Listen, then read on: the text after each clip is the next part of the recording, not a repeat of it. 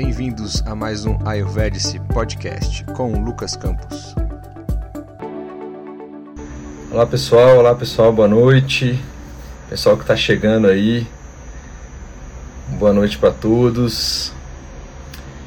Vou esperar o Maitreya chegar aqui para a gente já começar a nossa live. Ah, o Maitreya já mandou a solicitação aqui. Pessoal, boa noite para todos. Vou só convidar o Maitreya para a gente começar o nosso bate-papo interessantíssimo hoje, que é sobre Babaji, os 18 Siddhas né, e a tradição da Kriya Yoga de Babaji. Então, sejam todos muito bem-vindos aí, vamos chegando. Já vai aparecer para gente. Deve estar aparecendo aqui. Opa! Maitreya, namastê. Namastê. Você está me escutando, me enxergando bem? Tô, tô ouvindo bem. Legal, bem. ótimo. Ô Maitreya, então, primeiramente, é um prazer ter você aqui com a gente tipo, no nosso, nosso canal aqui, numa live. Obrigado pelo seu tempo aí, pela disponibilidade de poder trazer um pouco do, do conhecimento aí da, da Kriya Yoga de Babaji para a gente. E que eu acho que é um tema muito legal, né, cara? Assim, sobre falar sobre o Babaji, os Utsidas. Tem muita gente que conhece, né? Babaji, Kriya Yoga e tal. É, mas talvez nem tanto a linha ali dos Utsidas da Kriya Yoga de Babaji. Então, eu acho que é algo que é muito... Assim, eu já recebi algumas ideias. Eu tinha feito um podcast há uns três anos com a Naga Lakshmi Devi. É, e onde a gente falou de uma forma bem geral também. Na época, tanto os Kriabans escutaram bastante, deram feedback e depois disso também algumas pessoas comentaram, né? Pô, como é que é? Tá ativo, não tá? Então, assim, seja muito bem-vindo, se apresenta aí pro pessoal da Ayurvedic, seja bem-vindo aí, grande abraço, prazer ter você aqui. Oi, eu que agradeço, Lucas, o convite, a proposta aí da gente fazer esse, essa live, essa conversa, esse tema que, que tanto nos é caro e o, o quanto eu sou grato e, e assim muito feliz em, em, compartilhar. Então, antes de eu me apresentar, eu vou convidar para a gente se sintonizar. Eu vou entoar alguns mantras rapidamente, é, se conectando com a energia dos Siddhas. Então, essa é intenção da gente se conectar com, com o nosso coração, com a nossa fonte interna, mas também com se abrir para essa força dessa tradição, essa presença que, que nos, nos é, acompanha, especialmente hoje. Vamos lá. Oh.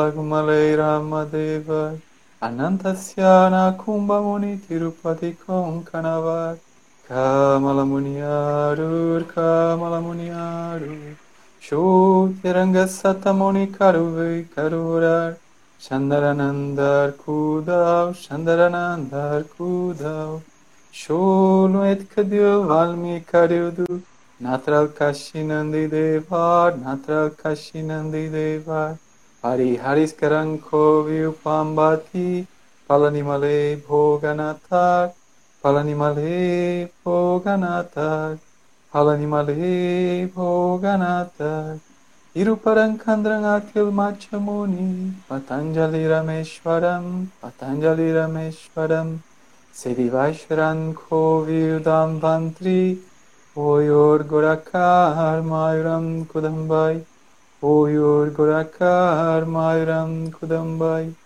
Iruvaranayor Edey Kadar Samadhi Al Centenar Ruba Samadhi Adantanar Ulagan Uyave Adri Surba Samadhi Adantanar Ulagam Uyave Então, um, a minha história com, com o yoga, ela começa cedo, por volta de volta de 10 anos, eu não lembro exatamente, entre 8 e 10 anos, é, iniciando a fazer aula. Minha mãe fazia aula e, e acabou me levando para praticar. E é, minha mãe estava naquele momento, minha mãe estava bem dentro de uma busca espiritual. Então eu tinha acesso assim a, a esse conhecimento de uma forma bem é, holística, bem é, universalista e com muito voltada para o Oriente. Então é, isso fez parte da, dessa minha formação. E eu lembro que ah, mais ou menos nessa época eu peguei um livro que chama Os Mestres e a Senda, é um do Leadbeater da Sociedade Teosófica. E eu abri aquele livro e uma das poucas coisas que, que eu li naquele momento e que eu me lembro agora, que na verdade nunca saiu da minha, do meu imaginário, foi uma passagem que fala sobre uma visão dos, então fala dos mestres, esse mestres e ascenda de mestres, principalmente da Índia, e fala de um Sanat Kumara, que seria um, um ser que, que veio para a Terra como um, uma liderança para uhum. guiar a humanidade e fala dele com seus três discípulos, ele jovem, com 16 primaveras, e seus três discípulos, e fala em alguma coisa em Kriya Shakti, eles embebidos com a Kriya Shakti. Mas o que me. Eu, isso foi. Estou falando que eu li depois, né? mas o que me gravou foi esse personagem de 16 anos, com uhum. os discípulos, e, e essa coisa da eternidade, né? de um ser eterno. E óbvio, para uma criança isso não, não cabe totalmente, né? Eu, eu falo que Baba de Suicidas para uma gera, para certas gerações vão entender bem, é tipo Liga da Justiça. Um super-homem, um fica pequeno, outro fica grande, outro domina o mar, é mais ou menos isso. Então, né, aquilo não, Despertou. não Despertou, mas ficou muito forte, assim, eu, eu entendi ah. o sentido também real e profundo que isso teria. Enfim, né, foram passando o tempo, estudei algumas linhas de yoga e é, aprendi bastante sobre o que não fazer com yoga, hum. né, o que não é yoga, mas legal, legal. Yoga. E justamente porque eu tinha essa base é, já de, de, do que, que é assim uma espiritualidade mais profunda uhum. e, eu, e eu sabia que o yoga tinha isso, mas eu não encontrava aonde aonde eu buscava, né, é, livros, enfim, métodos, professores. Mas, e nesse início, cara, só te cortando rapidinho, você ficou, igual você falou, eu, viu que não era o yoga. Então, assim, você não estava mais simplesmente na parte só de asanas. É isso também? Tinha toda a filosofia já do yoga por trás ali, né, os princípios, etc. É, é nesse sentido também? É, essa base que eu falo que, que eu tive com a minha mãe, eles eram muito forte, assim, a parte da ética, é, claro. a parte da filosofia em si, já era algo não tão específica a, a, do yoga, principalmente o que chega do orientalizado, né? Aquilo uhum. que chegava na época assim mais que era mais de comum acesso. Uh, por exemplo, como a sociedade teosófica, né? Que ela faz um, uma mescla, né? Da, da, da, leitura ocidental de um aspecto é, da filosofia oriental. Então era justamente isso. Tinha a prática de asana, mas eu já fazia técnicas de yoga nidra é, uhum. que não, essas não do yoga, meditações guiadas e, e fita cassete, imagina, né? e, e, eu fazia de pequeno, botava lá, Legal. fazia, seguia. É, minha mãe me ensinava algumas coisas de meditação mesmo. Então eu, eu notava isso. Cadê a meditação dentro do yoga? Né? Tá. Cadê esse aspecto? E também, claro, da filosofia. E aí foi nesse, nesse período de juventude que que eu comecei a ouvir falar, reli essa, essa, essa passagem de, de Sanat Kumara, é, aí ouvi falar de Baba de, de diferentes fontes, e, e, e, aí isso, quando eu vi isso, ficou, ouvi falar de Baba, de, eu falei, cara, é, é aí, é isso. Uhum. Criou. Tocou de verdade. É, normalmente você ouve falar de Baba de, e, e Kriya Yoga, né? E, em geral, é muito pela autobiografia de Yogi ou outras fontes. Então chegava junto essa informação. E, e aí, aí foi, a, foi o ponto que eu vi que é isso, é esse yoga que eu vou praticar. Mas na época eu morava no interior do, do Rio Grande do Sul, então assim não tinha internet, é, então livros tinha muito pouco, pouco acesso. enfim, começou a abrir essa coisa de um pouco de internet e tive um amigo que era um criabanda self-realization, então uhum. recebia um pouco de informação dali, mas dentro daquele formato, daquela, daquela perspectiva deles. Sim. E eu sentia que não era por ali, eu sentia que era com Babad, mas não era por aquela via, né? Quando a gente tá. lê a autobiografia, a gente fica com uma impressão, eles passam uma impressão que é só através daquela daquela uhum. linhagem ali, daquela escola. Aí no Brasil era só em São Paulo e era uma vez por ano que tinha, enfim, tinha as lições. Eu quando eu comecei a me aproximar, eu comecei a também sentir que não era bem aquele o caminho. Mas não sabia o, qual o caminho, né? E se tinha outras formas, porque né, a informação era vaga. Sim. Até que enfim surgiu, começou a chegar assim, e chegou através de um professor que eu tive é, dentro do budismo, o budismo Vajrayana, e, e, e que ele tinha, tem, né, um, uma espiritualidade muito profunda, no sentido principalmente da questão é, mediúnica, né, dessas aberturas, uhum. e ele falava sobre Bhagat. E aí fala, né, e aí colou, assim, ele que me apresentou o Siddhas, eu não, não, não uhum. tinha lido o livro dos 18 Siddhas, ele que falou, tem Babad, mas tem os Siddhas, me mostrou, falou do mantra. E falou, e ele veio com uma cópia de um DVD dizendo assim, ó, porque eu falava para ele, ah, eu tô fazendo budismo, mas eu sinto Kriyoga, uhum. né, eu sinto que é esse o caminho. Ele falou, ah, ok. E aí um dia ele veio com um DVD, que era o DVD da Kriya Hatha Yoga. Olha. E ele disse, ó, oh, essa Do professor Satidananda? do professor Satitananda, porque eu ah, perguntava para ele, olha, certo. eu vi isso da selfie, mas eu não, não sinto que é por ali mas também, poxa, a gente não sabe, eu não quero um professor de yoga só, eu quero uhum. achar alguém que realmente tem experiência, realização. E aí ele entregou esse DVD e falou, olha, essa escola aqui é quente, digamos assim. Não foi isso que ele falou, mas falou, ah, é confiável, é uma escola séria. Uhum. Aí eu olhei, comecei a praticar as posturas, né? Eu já, já dava aula de, de yoga, né? Eu, eu comecei a dar aula, é, enfim, cedo também, já faz mais de de 20 anos que eu dou aula de yoga. É, e, e aí eu já tinha uma certa experiência e fui pegando pelo DVD, fazendo e fazendo mantra, que era o que ele tinha me passado, né? E Legal. Estreitando essa conexão. E aí passou um pouco tempo, apareceu a iniciação e aí eu recebi e entrei de cabeça, realmente foi um divisor de águas, realmente é o que a eu sua A sua primeira iniciação foi com, foi com o professor Satyananda? Não, foi com a Nagalakshmi. A Nagalakshmi, tá. Então ela já estava iniciando aqui no, no, no, Brasil já, né? Legal. Já, já. Tá.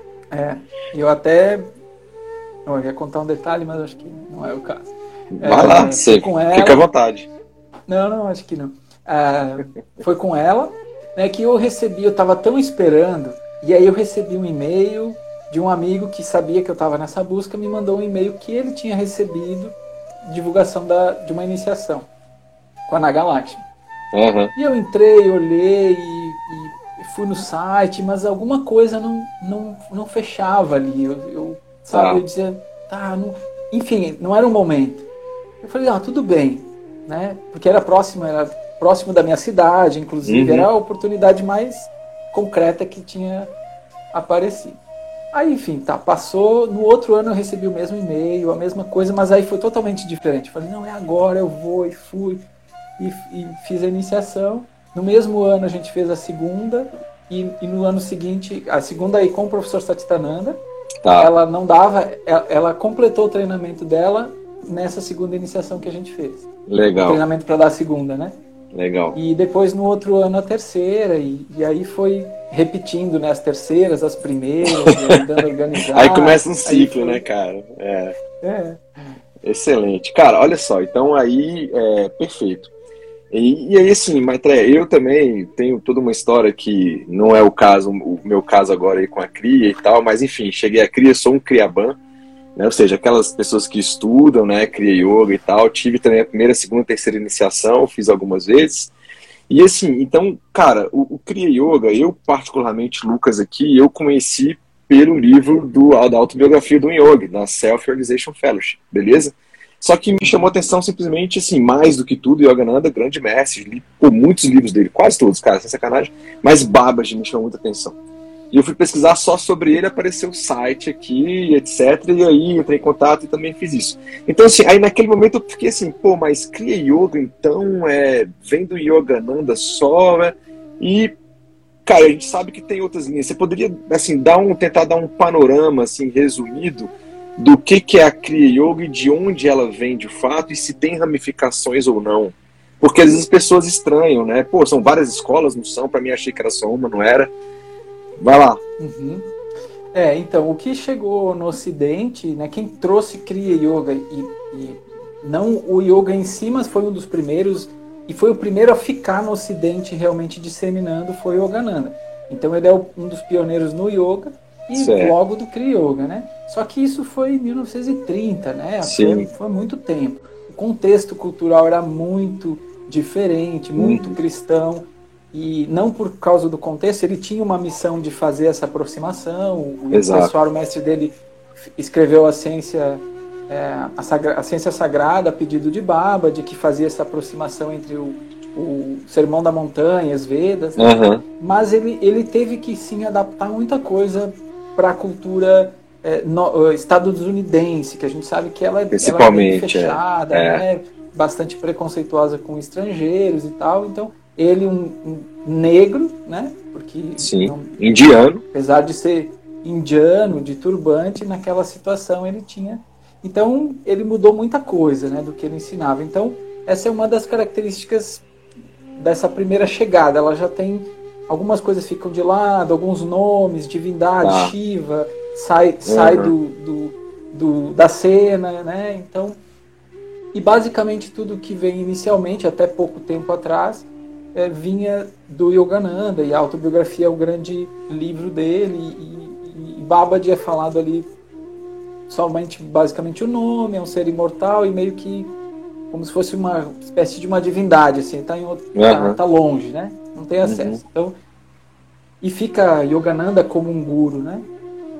Só que o que acontece? O Yogananda veio de uma linhagem, né? Tinha o Sim. mestre dele e tinha o mestre do mestre dele, que esse foi o Lahiri Mahasaya, que foi realmente quem recebeu de Babad, é, primeiramente nessa época, porque a gente vai entender depois que isso vem lá dos Siddhas, vem de muito antes, mas para contextualizar, Babad, lá por 1800 e pouco, ele, ele os Siddhas percebem que a humanidade pode acessar algumas técnicas que eram restritas a, a yogis mais avançados, por conta do, do poder que essas técnicas têm, e, e da certa complexidade que tem também ao transmitir, né? Então começa essa transmissão um pouco mais aberta, né? Então Lahir Mahasaya era um pai de família, uhum. eles, ele, eles quebram com essa coisa de que o, o, tem que ser um monge, tem que ser um renunciante. Do, celibatário, eventualmente. Celibatário, ou né, não ser pai de família. E, e na verdade retoma, porque os rishis, se for, né, Vishwamitra era um rei, fascista, uhum. tinha filhos. Exato quase todos tinham, né? mas vem essa, essa ideia que, de celibatário e tal, renúncia, e aí então começa essa mudança com Lahiri Mahasaya. Então tem Lahiri Mahasaya, Yukteswari e Yogananda, que a gente ouve falar por causa do Yogananda. Mas do Lahiri Mahasaya saíram mais algumas, alguns outros mestres que também ensinaram.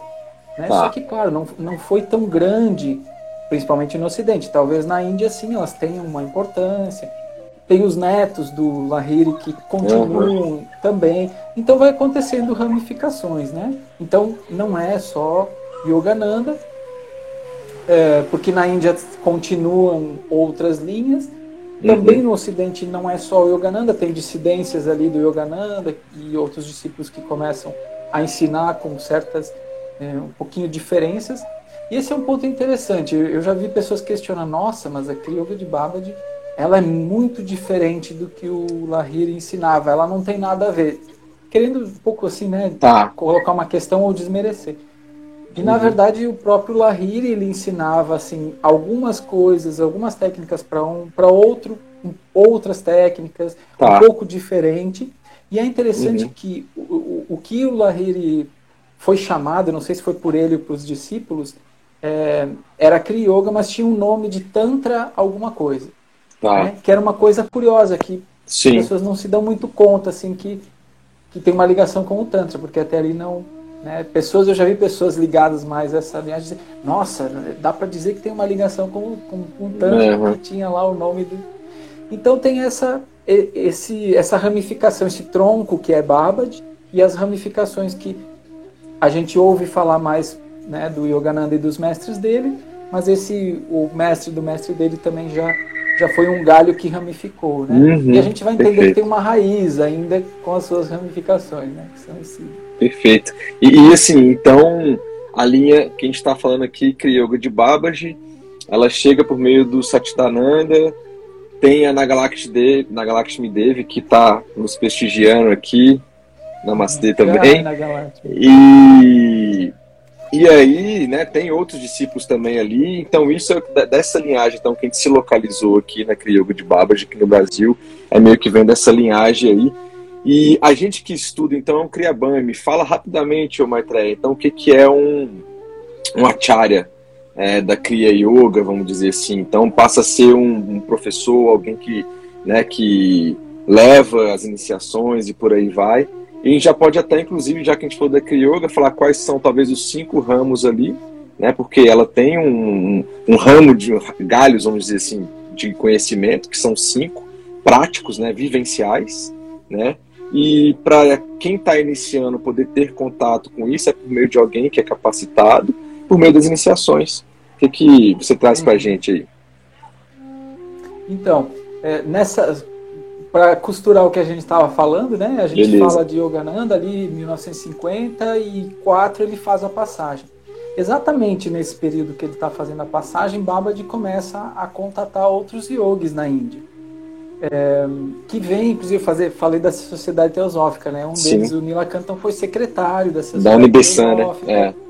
É. Isso, depois ele entrou para a ordem do, do do Shivananda, mas acabou saindo por questões da família, e ele começa então a ter contato com Babaji, junto com, um tempo depois, Yogi Ramaya, que vai ser bem importante para a nossa escola. Esses dois yogis então começam esse, esse contato direto com Babaji, é, que é uma coisa no, nova, até então se a gente pensar, uhum. como eu falei, como Yogananda apresentou Babaji, apareceu uma vez para ele só, né, de uma forma bem bem rápida, assim, um contato rápido, mas ali começa um contato um pouco mais consistente, né? Eles começam a desenvolver revista, divulgar, até que o Yogi Ramaya vai para o Himalaia, depois de passar por muitas né, situações e, e desenvolvimento, ele vai para o Himalaia para receber as 144 crias.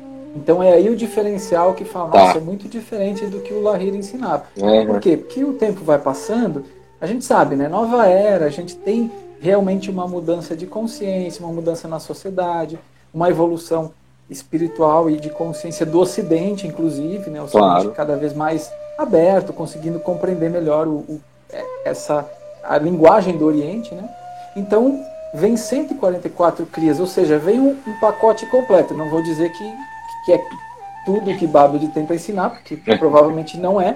Podem vir outras coisas, mas é. É, ali a gente tem um, um pacote completo para quem seguir essa linha, desde do fio de, da unha do pé até o dedão da cabeça, no sentido desde o corpo físico até as capacidades mais espirituais e mais milagrosas ou mirabolantes Sim. que a gente possa conceber que o ser humano possa fazer. Realmente ali você tem um cardápio, né, entre aspas, de, de técnicas para você desenvolver essa vida e outras, né, ainda, né? Então, Yogi Ramaya passa lá uh, um tempo no Himalaia e vai pro da mesma forma que que Yogananda vai para os Estados Unidos, o, o Ramaya também faz essa jornada, né? E aí chega lá na contracultura, então chega encontra o movimento hippie, uhum. as pessoas sedentas, já tendo uma ideia, querendo budismo, querendo yoga, querendo meditação. Então o Ramaya ensina a coisa um pouco mais do modo indiano mesmo, né? Sem fazer muitas tá. é, enfim, essas aproximações filosóficas, ele dizia o que era mesmo. E o Govinda Satyananda é um dos principais alunos dele. Foi secretário, ajudou em inúmeros projetos de construção de ashram, de hospital. Enfim, era, foi um dos principais alunos. E, e ele, então, também recebe essa, esse treinamento. E o Yogi Ramaya, então, acaba eh, fazendo esse, esse modelo novo que, eh, que não é monge, Né? Uhum. Então, acharya é um professor e não precisa é, deixar de ter relações, né? Na época lá com ele tinha um pouco isso ainda, né? O Satyananda tá. quando vivia morando, ele mantinha o celibato, o celibato, fez um tempo.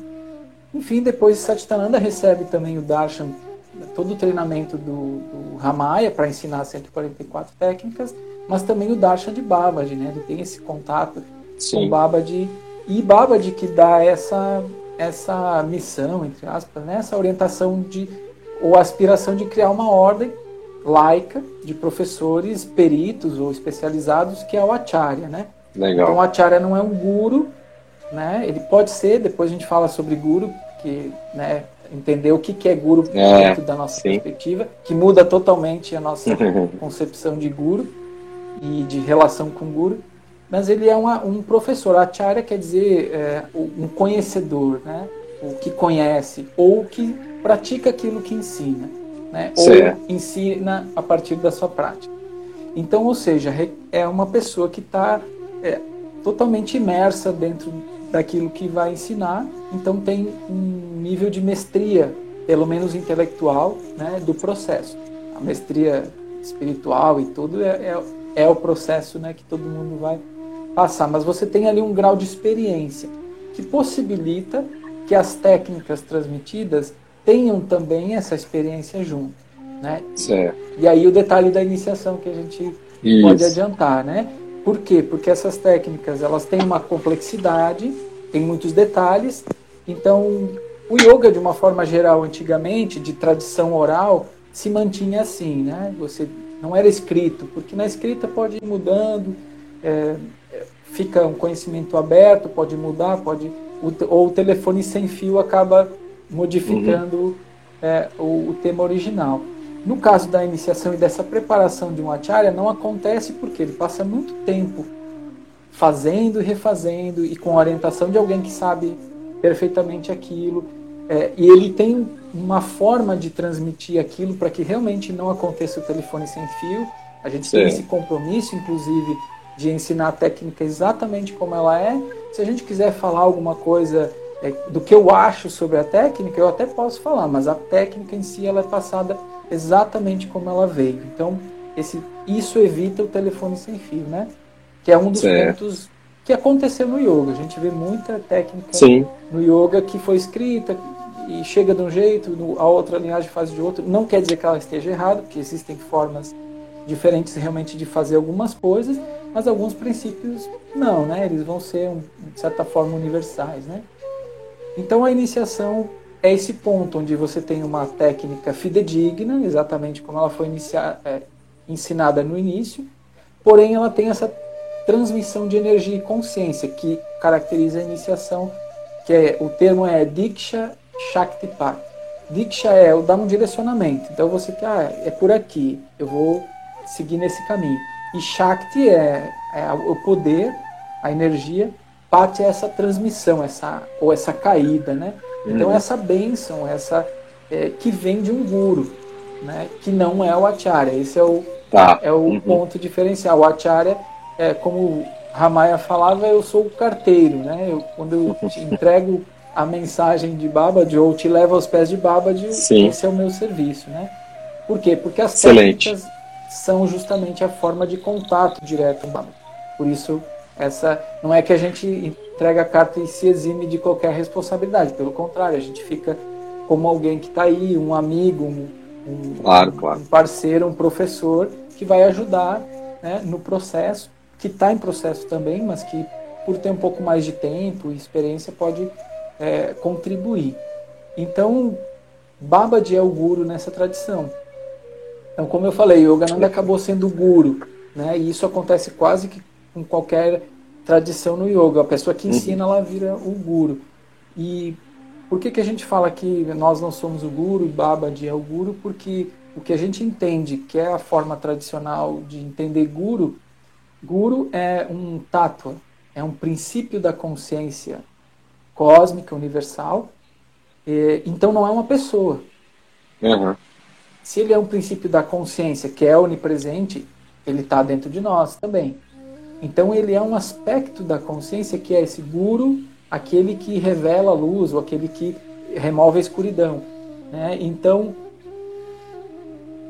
é um aspecto interno, né? mas que pode ser despertado ou ativado por algo externo, uma pessoa, um professor, mas também pode uhum. ser o nascer do sol, pode ser o olhar de um bebê, é, uma mensagem que chega ou por um livro ou por uma pessoa que não é sábia.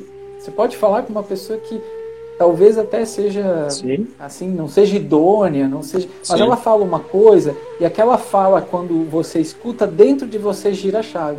Então esse é o tá. guru, né? É, é, é, esse aspecto da consciência que gira a chave e você diz, cara, é isso. E às vezes você leu na propaganda do caminhão de entrega de margarina, você estava pensando numa coisa ou letra de música, né? Isso acontece muito Sim. com letra de música. Ah, a letra da... eu estava pensando naquilo, quando eu vi a letra parecia que ela respondia é o guru, uhum. né? Então ele vai usar ele de várias formas, né, possíveis. Ele vai se manifestar. Óbvio que e assim aí, claro, dentro de uma isso, vai lá, acho que é o que você ia falar. Quando quando acontece que uma pessoa física, um professor, esse aspecto do guru se manifesta repetidamente naquela mesma pessoa, aí normalmente a pessoa vai dizer, ele é o meu guru. E faz a reverência, mas ela não faz a reverência para a personalidade, ele faz a referência para aquele canal. Através dessa pessoa eu acesso o guru interno. E o guru, claro que existe esse aspecto interno e externo. Então o guru externo, a pessoa física que normalmente a gente relaciona com o guru, só é o seu verdadeiro guru se ele te conduzir para o guru interno.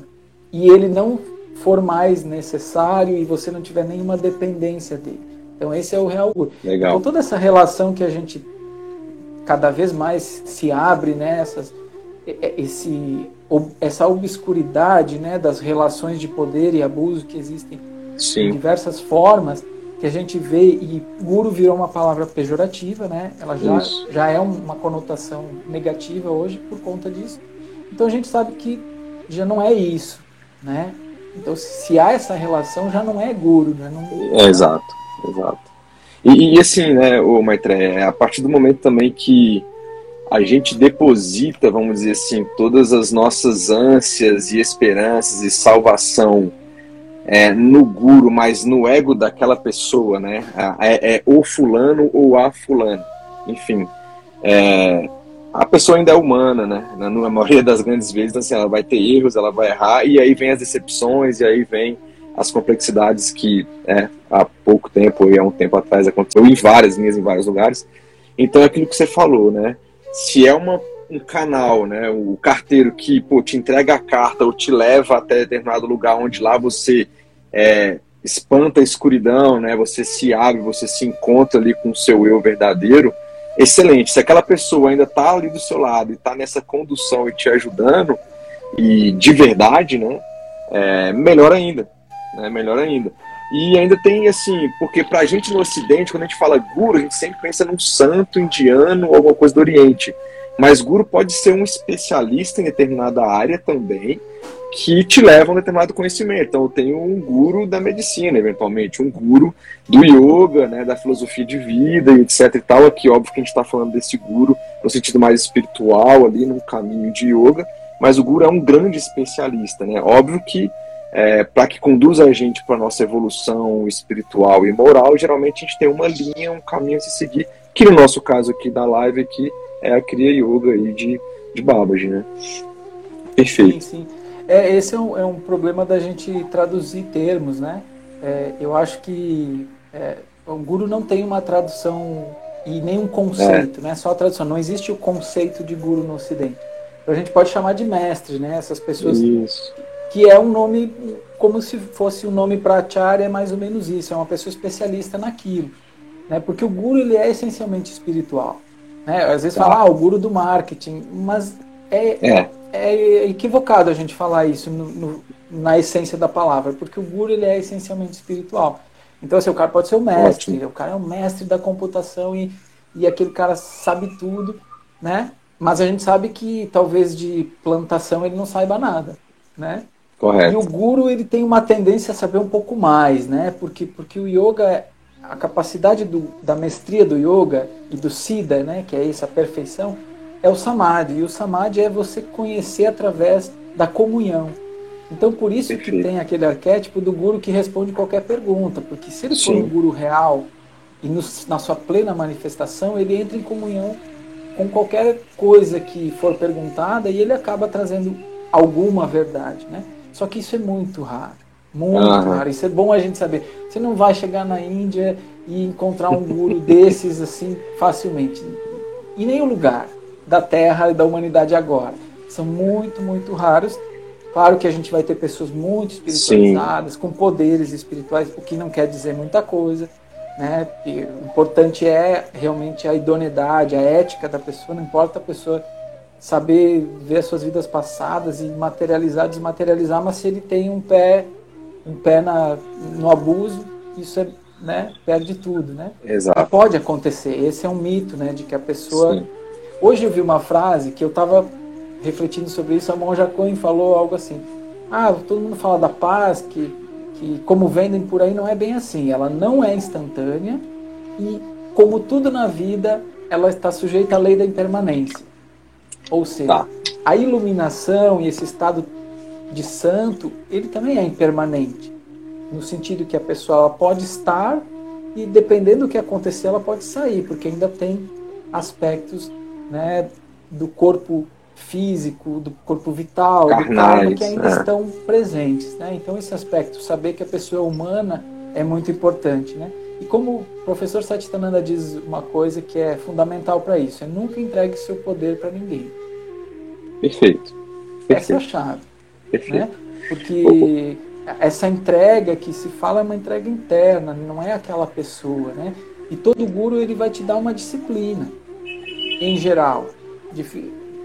Fora a religião, que, é, que o chefe da religião às vezes não tem um sada, não uma prática, você tem que acreditar e seguir uma coisa que é ele que faz. Dentro do yoga, não, é você discípulo quer dizer isso, você segue uma disciplina. Então o mais importante para o guru sempre é a sua disciplina e não a sua devoção a ele ou a quem for, né? Uhum. Então essa é um pouco a diferença. Se, a, se o guru está querendo que você fique na presença dele mais do que você ficar praticando, alguma coisa está tá errada, né? Porque essa é diferença do devoto e do discípulo. Devoto Ótimo. tem um monte, discípulo tem Ótimo. pouco. Porque discípulo é o que segue a disciplina que o, que o guru determinou. Devoto a gente tem, né? Ah, sou devoto de Baba, sou devoto de Yogananda, mas às vezes não teve ainda o contato né, real e não segue algo. Então, legal, não tem nada de errado, você tem devoção, isso é, é benéfico. Mas essa é a diferença, né? Importante. Perfeito. Você falou uma coisa que é muito importante, é, dentro do Ayurveda também, né? A gente também vê muito isso, né? Enfim, não, em vários aspectos.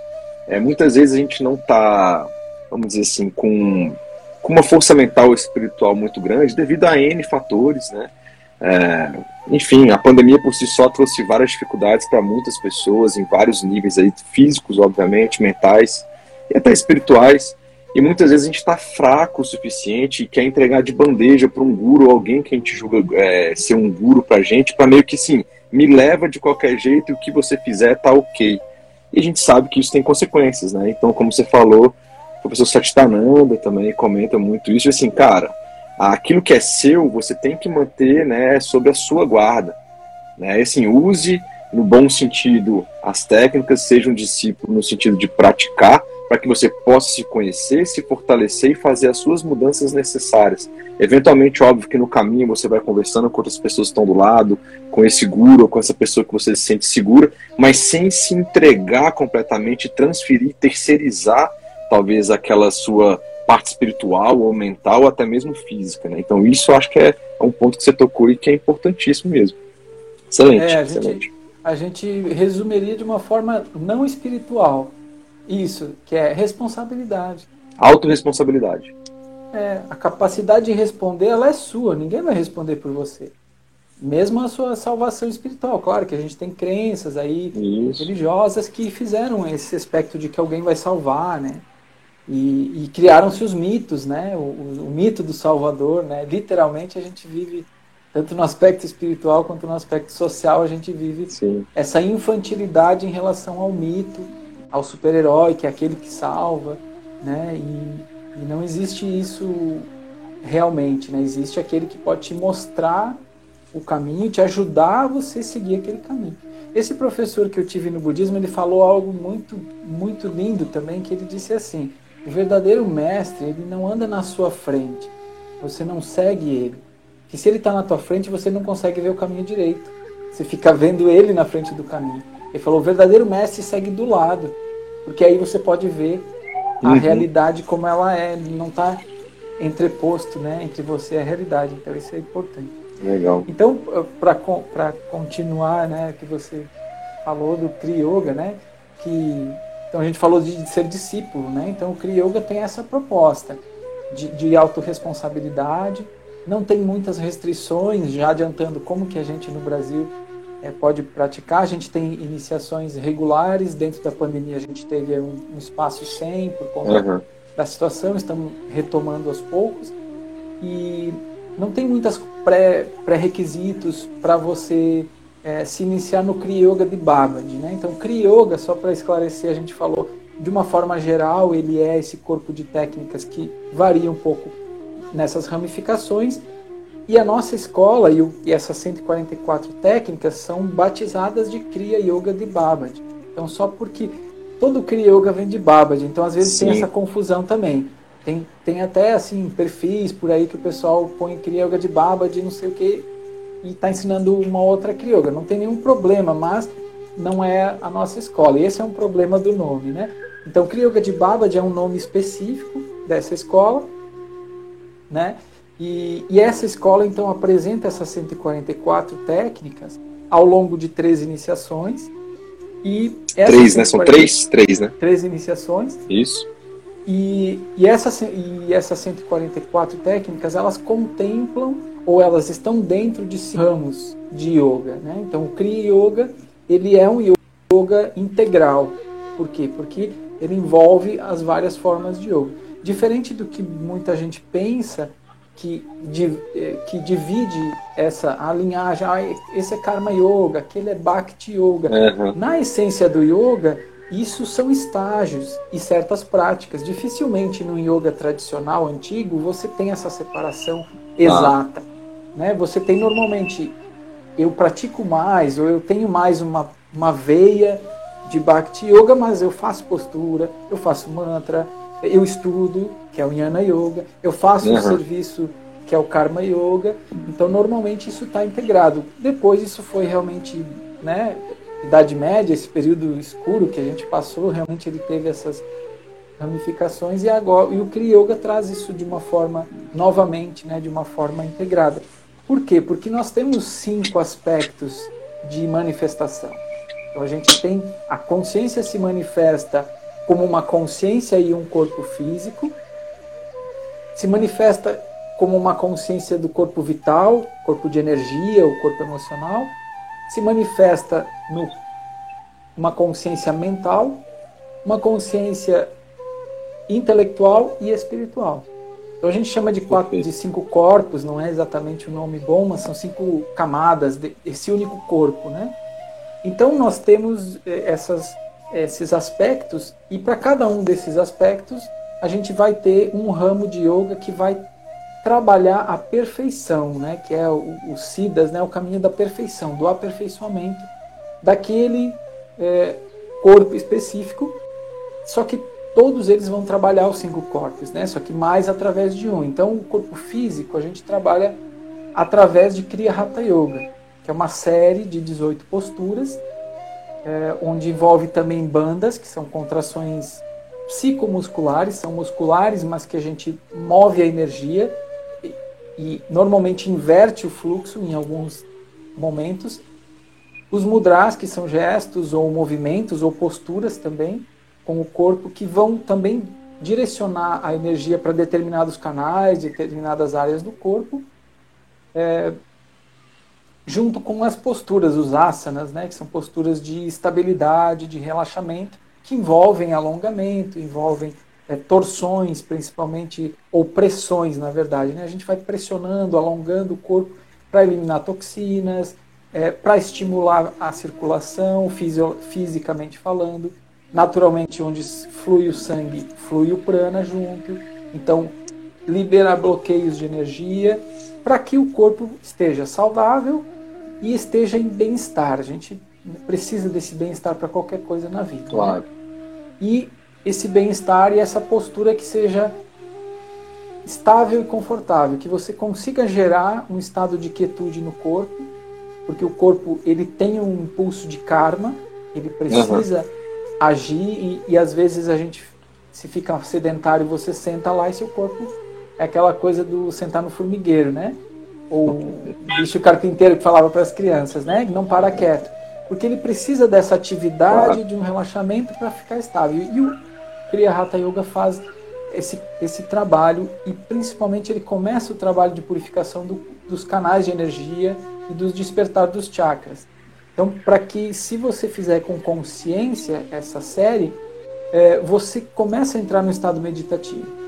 E aí entra o segundo ramo, que é Kriya Kundalini Pranayama, que é a, prática, a técnica mais potente do Kriya Yoga, é, que é uma forma de respiração aprendida e ensinada e praticada em seis fases, porque ela tem vários detalhes, envolve. É uma meditação, na verdade, se a gente pensar uhum. em termos de concentração, que tem visualização, enfim, muitos aspectos que vai continuar esse trabalho de a, o, o asana abrir os canais de energia, eu tenho um pouquinho mais de energia, de vitalidade, agora o que, que eu faço? Eu vou potencializar essa energia, concentrar ela e transformar. Então é um, é um, trabalho alquímico que é feito, que não é feito é, no pranayama normal, que você uhum. aprende na, em aula, porque ele envolve justamente cria, quer dizer ação com consciência. Então toda a respiração ela faz ali um trabalho é, de, de revitalização. Porém, a consciência é justamente o que, que eu estou fazendo, para onde, onde é que eu vou contrair, para que canal eu vou levar, e esse Perfeito. canal leva para onde e por quê. E aí a gente tem todo, por isso a iniciação, né, que a gente aprende como fazer essa, a gente reverte o prana.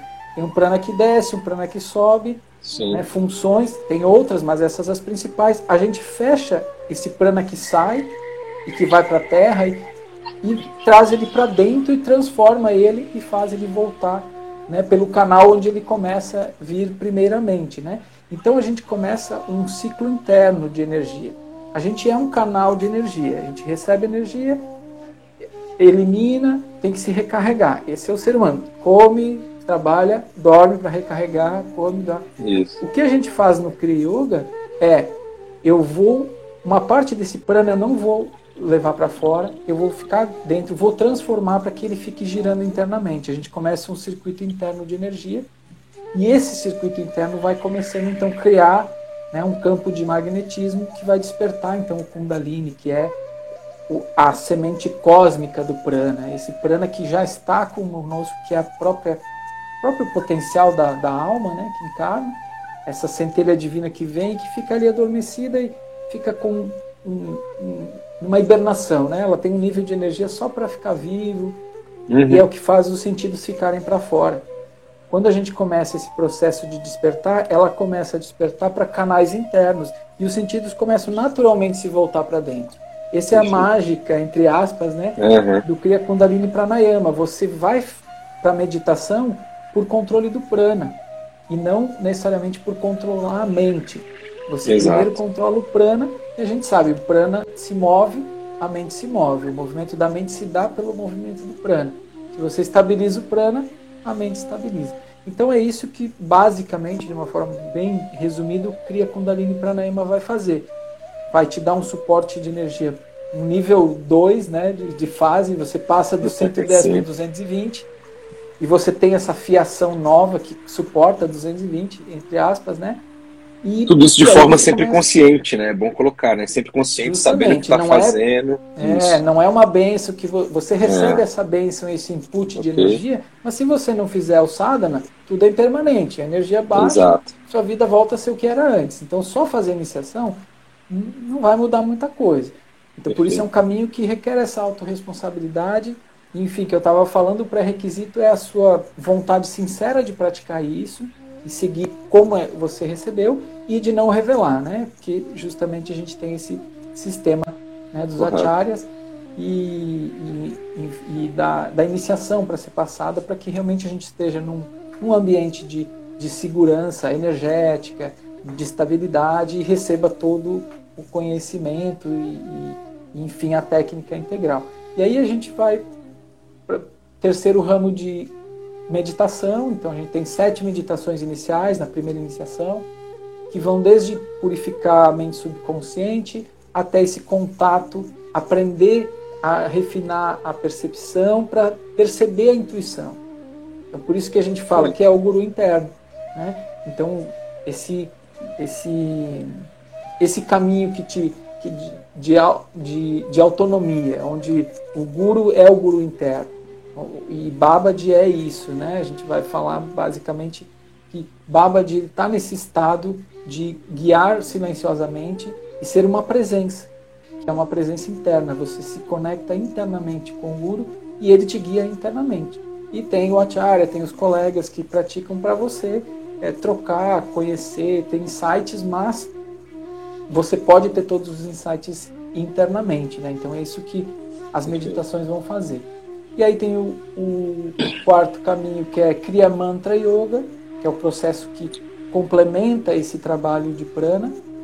Maitre, só para é, canalizar aqui, é, no sentido de jogar, então assim, cria Hatha Yoga, cria Kundalini Pranayama e cria Dhyana Yoga, que são as meditações, elas são passadas ali na primeira iniciação, primeira iniciação, geralmente, né, que é um final de semana. Na verdade, a gente sabe que a gente aprende aí que, na verdade, a primeira e a segunda é uma coisa só, mas para fins didáticos e da, da, da nossa sociedade atual acaba se dividindo e aí na segunda vai vir o que você vai começar a falar que é a questão da, do Kriya Mantra Yoga, correto? Isso, isso. Perfeito. É, dentre outros. E só, só pontuando, de... a gente tem assim, cara, 10 minutos para. Beleza? É, só pra eu, gente não levar aquele corte geral do, eu do me liguei, tá certo. Por isso Legal, que eu comecei vai. a acelerar um pouquinho aqui. Então, a gente tem os mantras e outras técnicas na segunda iniciação, mas o, o principal é os mantras que vão selar esse processo de abertura de chakras, então a gente tem mantra de chakras, não são aqueles que a gente ouve é, uhum. em CD ou que está em livro, eles são mantras é, que tem a, a, diferença deles, outras palavras você pode encontrar, mas a diferença são os Bidya mantras, os mantras seminais que os Siddhas escutaram no seu próprio corpo, em estado de meditação profunda, eles perceberam essa vibração que é cósmica, é uma um potencial da, da consciência cósmica, que pode ser uma qualidade, se expressa como uma qualidade específica. Uhum. E eles traduziram isso, essa vibração, num fonema. E é esse fonema que é o, o, o ponto-chave dos mantras, e eles são passados na iniciação. A gente pratica em silêncio, justamente para concentrar essa vibração interna e selar esse processo de abertura dos chakras e desse prana cósmico. Né? A gente sai de depender de respirar, comer, tomar água e, e fazer exercício para ter prana, e você começa a ter um prana cósmico uhum. a partir dos mantras. E, e o Kriya, e Kriya Bhakti Yoga, que é o quinto caminho espiritual, que é, é, a gente até agora falou em técnica, falou no, em não mudar o que vai e o Kriya Bhakti Yoga na verdade aí se abre, não existe é, um, um, ritual, né, devo, Bhakti é devoção, né? Então essa parte devocional não existe uma regra, um ritual específico, nem a Babad você tem que ser devoto a Babad, não existe isso. Existe o que a gente fala, quem é Babad? Babad diz se quando você descobrir quem você é, você vai descobrir quem eu sou. É, porque é nesse sentido da unidade, a consciência é uma só. É, Babad chegou nesse, nesse estado de dissolução na própria consciência universal, sem perder a sua manifestação individual. E no frigir dos ovos, né, no ápice, você vai encontrar isso também. Então, o Perfeito. nome, a imagem, se você é devoto a Jesus, ou a, a Buda, é, a Ganesha, ou a, simplesmente a luz divina, uhum. ou ao vazio existencial, não importa. O importante okay. é a devoção. É o que esse aspecto de gratidão, de, de reverência, de, né, o, o, de... o, que o que é legal então nisso, né, Matré, igual você falou, se a pessoa muitas vezes eu já vi em algumas iniciações, pô, Lucas, mas eu sou devoto de Nossa Senhora, não sei o que, mas é um indiano, é o Babaji, e aí eu vou fazer uma oferenda. Mas, cara, coloca a figura daquele seu, daquela, quem você é devoto ali naquele altar, né? Ali naquela presença e tal. Porque essas técnicas vão acabar te guiando, talvez, e te aproximando ainda mais daquela figura que você já tem uma devoção muito grande. Se a gente parar pensar é. no final das contas, é isso. É, o Yogi Ramaya dizia isso, né? O professor Satyananda fala que o Kriya Yoga ele é a parte é, mística e a parte interna de todas as religiões. No sentido assim, não que todas praticam, mas ela faz o trabalho que toda religião vai fazer de abertura para perceber o divino e quando você perceber a verdade, ela é inominável, ela é indescritível, ela está além da forma. Tá? Então é esse ponto, você chega na experiência. E no caso, se você tem uma religião, não tem nenhum. Da parte da Kriyoga não tem nenhuma limitação, você vai ser um melhor budista, um melhor católico, um melhor ateu, inclusive, né? ou agnóstico. Sim. E isso é interessante, a gente leva como uma ciência, a pessoa não depende da crença, e, e a gente okay. fala, não acredite, faça o teste, faça a experiência. Esse é o princípio é, da ciência, né? Eu, eu não, não, não duvido, mas eu também não acredito. É uma hipótese, legal, vou testar para ver se dá. Isso. E okay. esse é o processo.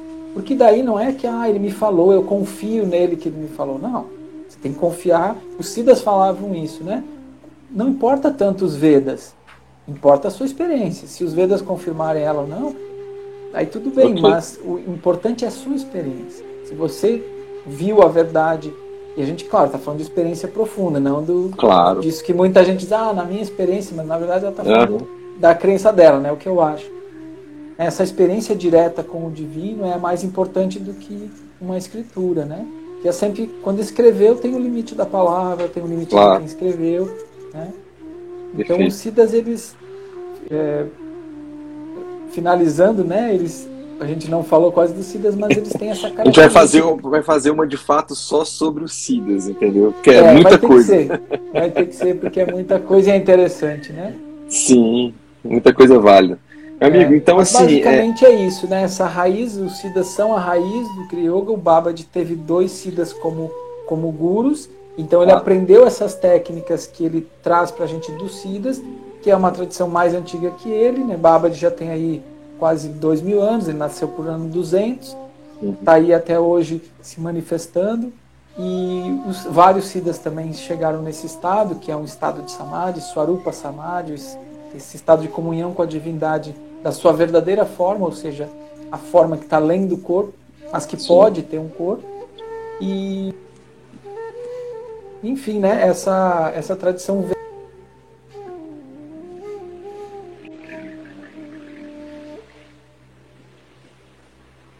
da unidade na diversidade, sem dogmas, né, sem regras.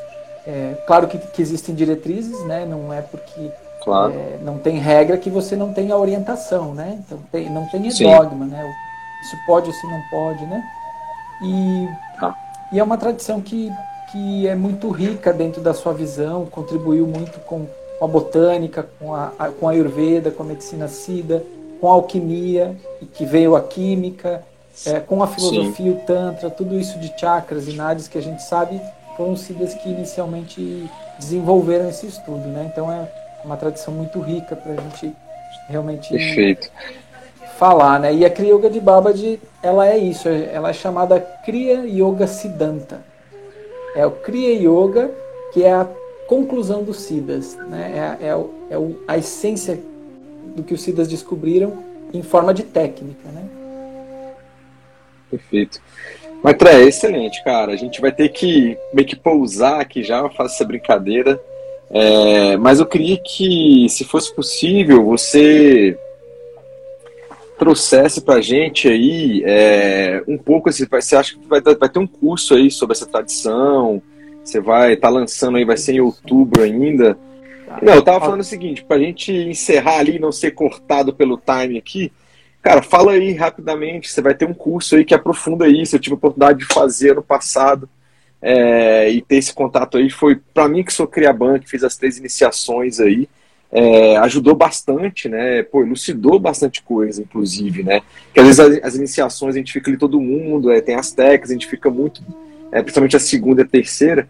e você tem um tempo para pensar sobre aquilo, digerir aquilo e trazer mais conhecimentos como você traz nesse curso, eu acho que é legal. Fala para a galera aí tá. o que, que, é rapidamente, aonde te encontra também, que a gente encerra.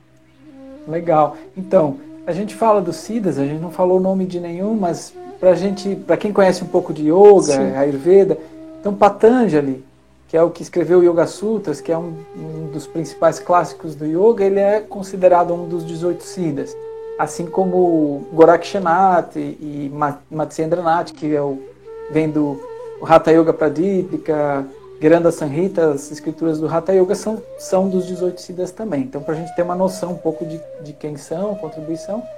E Danvantri o, também, né? Ayurveda. Danvantri, sim, eu falo da Ayurveda, né? Danvantri, que, que é considerado né, um deus ali na visão do Ayurveda, ele acaba dentro dos Siddhas né, como um médico divino, realmente uma pessoa né, que contribuiu. Então, é, o fato de olhar os Yoga Sutras por essa perspectiva de que Patanjali pode ter sido um Siddha tântrico, muda tudo.